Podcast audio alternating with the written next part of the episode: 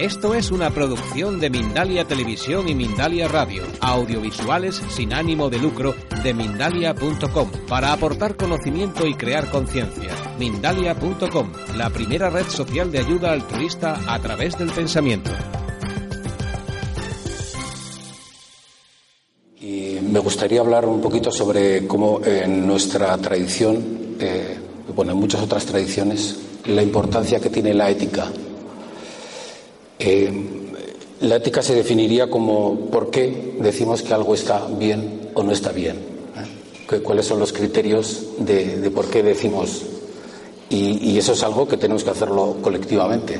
Tenemos que hablarlo, eh, ponerlo encima de la mesa y, y en principio decimos que está bien algo que trae felicidad y está mal algo que no trae felicidad, que trae sufrimiento. En principio Intentamos dejarlo aparte. Pero hay muchas veces que ese criterio no es suficiente, porque, bueno, mm, tenemos hábitos, eh, nuestras energías a veces nos llevan por determinados sitios que a veces nos trae felicidad, pero detrás mm, hay algo que nos va a hacer sufrir en el futuro. Y entonces eh, ahí aplicamos un criterio que significa, eh, se definiría como si es beneficioso o es perjudicial me da felicidad, pero es beneficioso.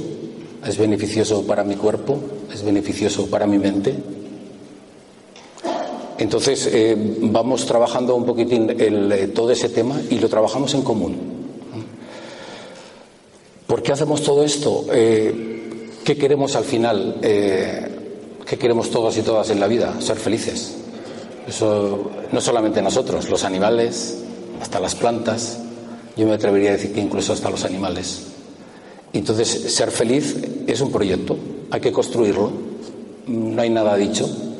Por mucho que queramos escribir cientos y cientos de páginas sobre ética, que es bueno, que es malo, al final tendremos que construir instante a instante qué tengo que hacer, qué debería dejar de hacer, eh, cómo debería cultivar eh, el amor, etcétera, etcétera. Entonces queremos Sabemos que para ser felices tenemos que cultivar la fraternidad. Entonces os voy a leer eh, una cita de, de Tai, que le llamamos a nuestro maestro, y entonces dice, he sido monje durante 65 años y lo que he descubierto es que no hay ninguna religión, ninguna filosofía, ninguna ideología superior a la fraternidad, ni tan siquiera el budismo extraordinario. Es una. Eh, es como un trueno. O sea, vamos a la fraternidad. Y, es cierto, eh, no necesitamos exactamente la religión para sentirnos hermanos. No necesitamos la filosofía para sentirnos hermanos. Podemos descubrirla y encontraremos que, al final es casi el valor supremo. Tenemos que construir esa hermandad. Y, eso va a hacer que podamos juntarnos y en ese cruce de, credos, que es, el tema de nuestro foro, cruce de civilizaciones, casi no habrá un cruce. Caminaremos juntos, vamos por el mismo camino de la fraternidad, vamos por el mismo camino de la felicidad Tú tienes unas prácticas, tienes unas, unas, creencias que conforman tu tradición religiosa y que a ti te llenan, te, te, hacen fuerte, te hacen estable. Y entonces ya no tenemos que cruzarnos, no nos vamos a separar, vamos a ir juntos. No tenemos, como decía Lama Wanchen, no tenemos que imponer nada. Eh, yo muchas veces no pregunto a la gente qué es lo que cree, cuál es tu religión. Mm, casi que no me interesa me interesa saber cómo vives tu vida, cómo la dedicas a ti mismo, cómo la dedicas a tu familia, cómo la dedicas a, a tus seres queridos, cómo la dedicas con tu compromiso social. Y ahí vamos a entendernos eh, rápidamente. Si entramos a ideas, yo creo en Dios, yo no creo. Yo creo en una, en una vida futura y yo no creo.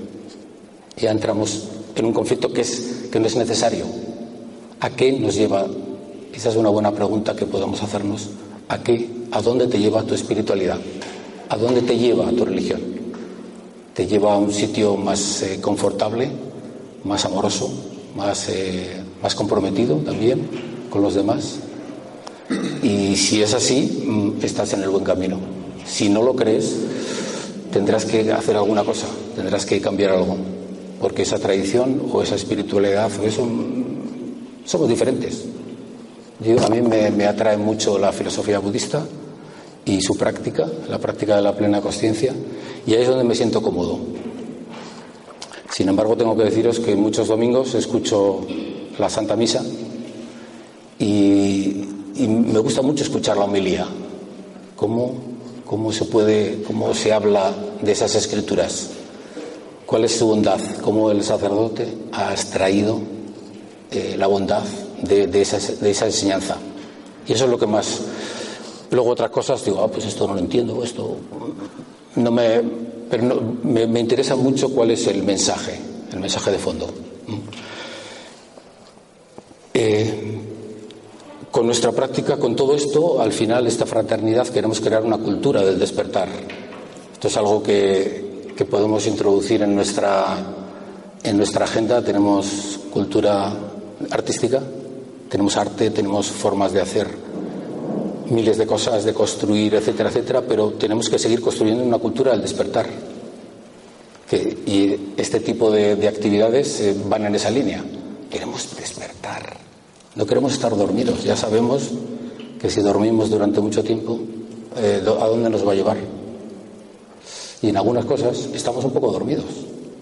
Eh, con el tema de la tierra, con el tema de refugiados, con el tema producción de armas, eso es estar dormido, desde mi punto de vista. Y, entonces esa cultura del despertar tenemos que cultivarla. ¿Cómo podemos cultivar una cultura del despertar? A mí no se me ocurre otra forma que en comunidad. Necesitamos comunidades individualizadas, pero, pero muy conscientes, eh, trabajando en una, en una dirección. Aquí, por ejemplo, están las comunidades de Cualdeas, por ejemplo, se me ocurre y es un trabajo muy interesante, cómo trabajan por estar juntos, no solamente en la naturaleza, sino por crear comunidad, que es todo un reto. Seguro que en vuestras comunidades hay dificultades, a pesar de tener una misma tradición, una misma en la, en la propia comunidad. Y nosotros tenemos que trabajar. Nosotros tenemos dificultades en la comunidad y tenemos que trabajarla. Eh, a veces cuando hablamos de comunidad pensamos en una comunidad monástica o comunidad recluida compartiendo el, mismo techo, pero tenemos que crear otro tipo de comunidades. Esa es una, es muy interesante, hay mucha bondad en ella, pero tenemos que crear otro tipo de comunidades.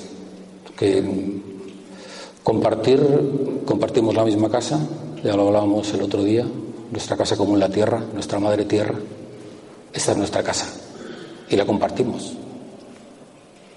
Si un país contamina en exceso, contamina también por el otro. Es nuestra casa. Entonces, cuidemos nuestra casa, etcétera, etcétera. Compartir lo necesario es otra, otra condición para, para crear una comunidad. Que no haya gente que, que, que acumule por avidez y otros que no tengan ni tan siquiera lo necesario.